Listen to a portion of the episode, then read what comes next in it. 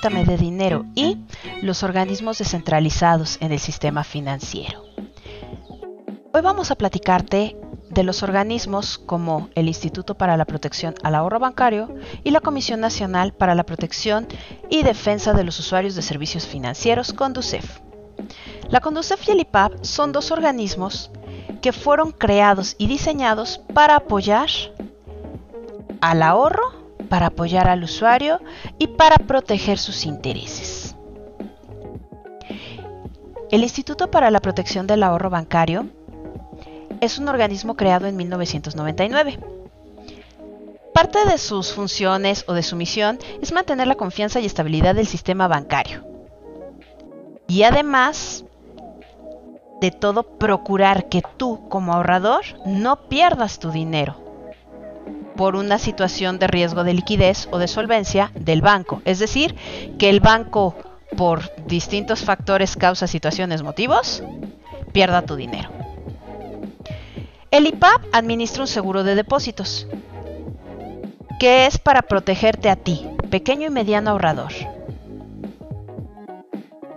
Además de todo eso, te va a ayudar a que en caso de que en una resolución bancos e instituciones de banca múltiple presenten problemas de solvencia, este va a ayudar en la determinación y ejecución de los métodos y por consiguiente implementar el proceso de liquidación y concurso mercantil, es decir, vamos a vender los activos, todo lo que tiene el banco o la institución financiera, para poderte regresar a ti tu dinero.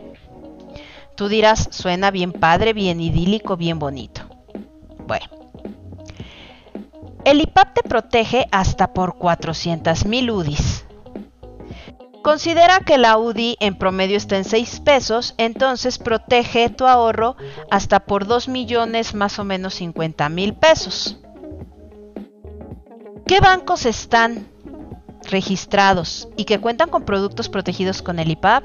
De los más comunes, Banca Firme, Banca Mifel, Banca Actinver, Banco Autofin, Banco Azteca, Banco Compartamos, obviamente BBVA, Banco Invex, Banco Monex, este Banco Sabadell, Banco Santander, Banco Opel, eh, ¿quién? Citibanamex, Cibanco, Fundación Donde Banco, HSBC, Intercam Banco, Volkswagen Bank. En total son 50 las instituciones.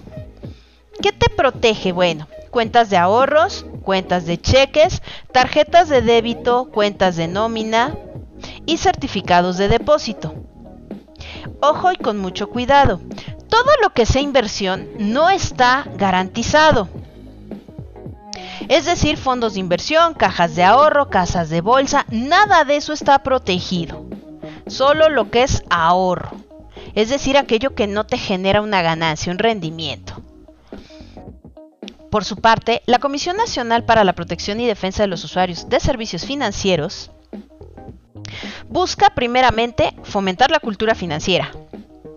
Con ello, busca también la inclusión financiera.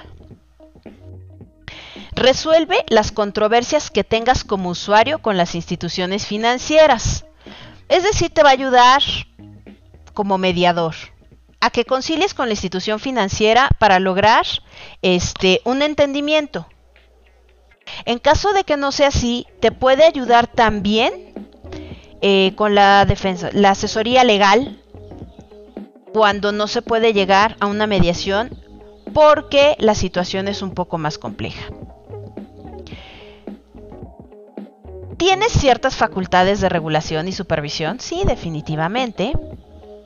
Pero ante todo busca tener un procedimiento conciliatorio.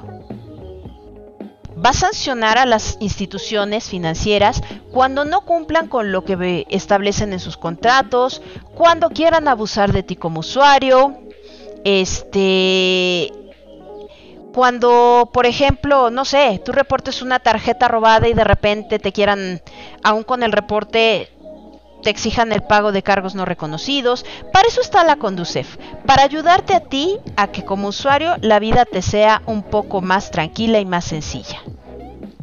Recuerda que no está solo en el uso y camino del sistema financiero mexicano. No olvides seguirnos en Facebook e Instagram. Cuéntame de dinero y transformando ideas.